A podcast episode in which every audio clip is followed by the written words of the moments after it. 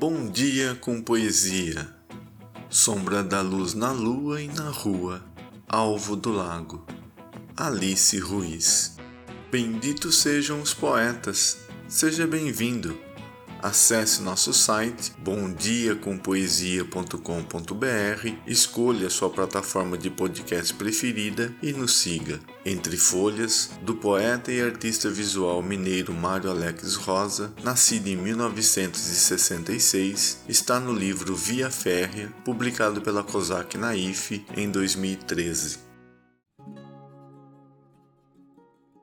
Entre Folhas Fora daqui, há uma imensa chuva. Sem tempo, ela se apropria do espaço, avolumando-se sem cessar. Abaixo, um cinza céu.